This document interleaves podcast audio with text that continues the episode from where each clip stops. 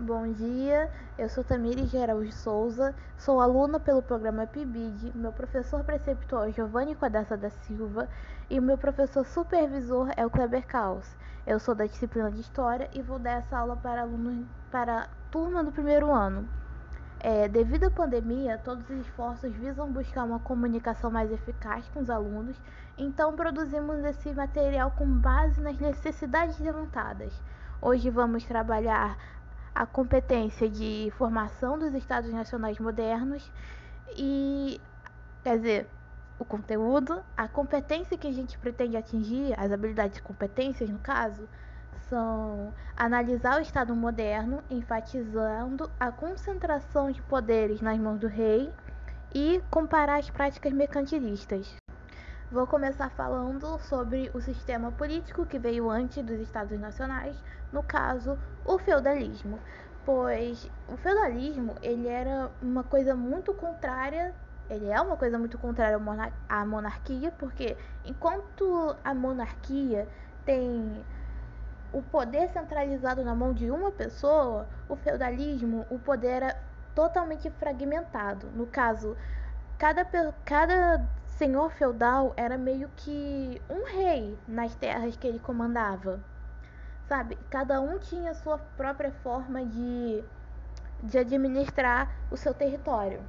E essa, for, essa diferença também se aplicava em outras coisas, como o sistema de pesagem, o sistema de medidas, os impostos e as moedas. Ou seja, as pessoas, os, por exemplo, os burgueses, que eram as pessoas que trabalhavam na área de mercantil, elas iam atravessando as cidades e cada cidade pertencia ao feudo, ou seja, cada cidade tinha um sistema de medida, um sistema de pesagem, outro sistema de impostos e moedas. Ou seja, era uma bagunça. É...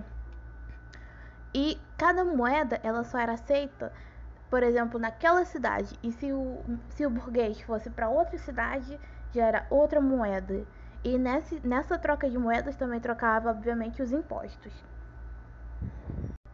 Durante a Baixa Idade Média, é, o feudalismo entra em recessão por diversos motivos. Temos a peste negra, a fome, diversas revoltas populares e até guerras religiosas. É, a igreja também vinha, vinha tendo cada vez menos poder. Não foi de uma hora para outra, claro. Ela vinha é, progressivamente perdendo seu poder. E em esses conflitos, a, a nobreza, ela claramente estava envolvida e haviam nobres que haviam empobrecido. É, e nobres que haviam conseguido se manter.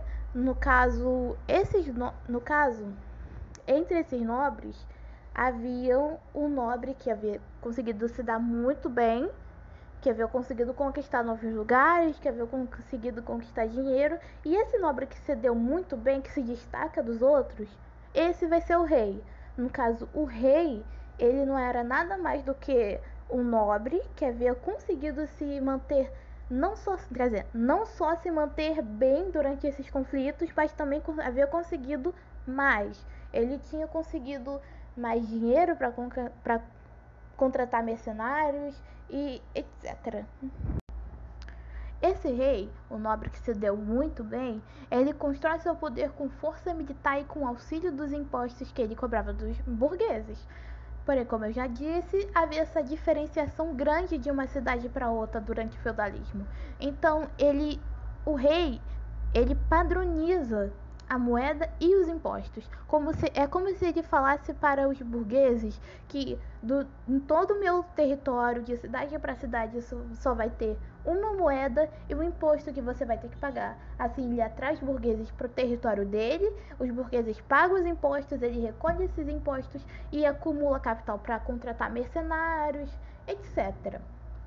É, ele também formaliza a lei, ou seja, ele cria a lei, ele formaliza e aquela lei passa a valer em todo o território e ele tem certeza que essa lei vai ser cumprida porque a, a justiça também está na mão dele. Porque quem faz a justiça é ele, quem julga é ele e os mercenários, os soldados obedecem a ele. Então, ele tem todas as esferas possíveis de poder na mão dele, porque ele comandava a política, economia e a justiça.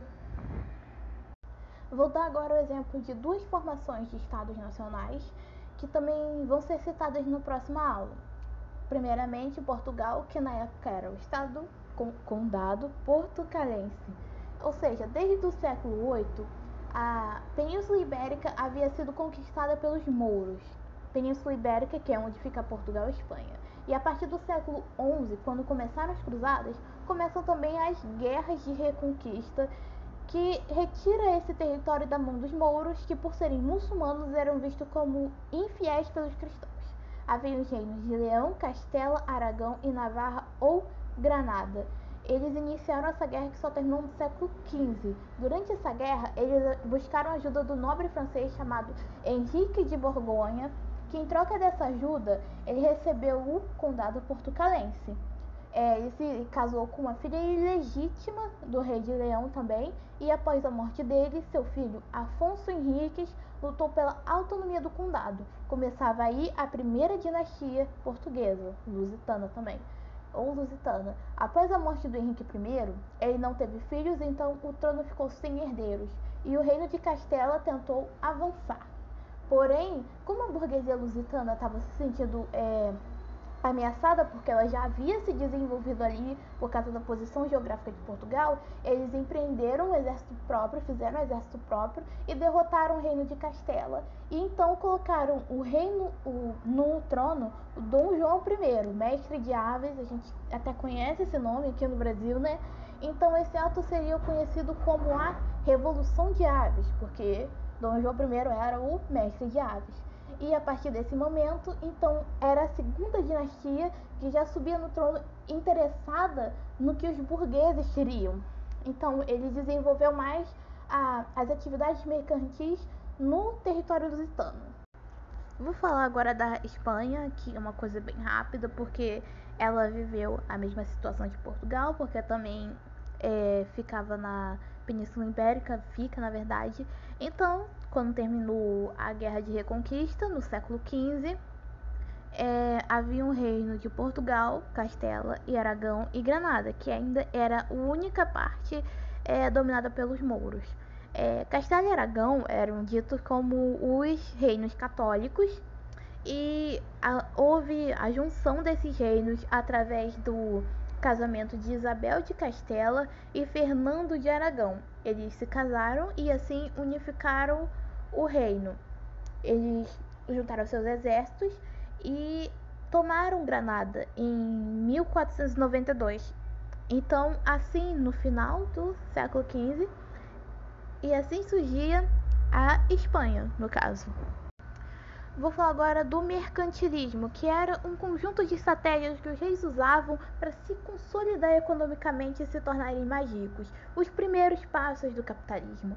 É, a primeira estratégia era o metalismo, no caso. É, eles tinham fissuração por ouro e prata porque era com esses metais que eles faziam as moedas, colocavam nas igrejas, faziam objetos de luxo e etc. O segundo, a segunda característica é a balança comercial favorável que os países queriam vender seus produtos, mas ao mesmo tempo não queriam comprar produtos de, de outros países. Isso se reflete no terceiro ponto, que é o pacto colonial. Um país que é colonizado não tem autonomia econômica. Basicamente, se o Brasil quiser comprar alguma coisa, ela tem que comprar de Portugal pelo preço que Portugal quiser estipular. E se o Brasil quiser vender, então ele vai ter que vender para Portugal pelo preço que Portugal quiser pagar. Então, é, outro, outra característica é o protecionismo. Os reis protegiam seus países, basicamente. Então, chega ao próximo, que é o monopólio. As atividades econômicas poderiam ser monopolizadas, ou seja, um poderia ter tudo e o outro podia ter nada. Um exemplo disso na Península Itálica, que na Península Itálica que monopolizava o comércio dentro do Mediterrâneo. E a última estratégia é o intervencionismo, que é onde as pessoas de grande influência política interferem na economia, como o preço dos impostos, o preço de venda e compra dos produtos. Então, com todas essas estratégias, os reis e nobres, nobres acumulavam capital para tornassem mais poderosos. Passando rapidinho para avisar que teremos uma próxima aula de expansão marítima, uma videoaula que vai completar essa aula e também vou deixar que eu vou deixar linkado aqui e também vou deixar linkado uma lista de exercícios bem básica de quatro, cinco perguntas só para vocês memorizarem as partes principais, o que eu acho principais. E é isso. Tenham um bom dia e obrigada por escutarem.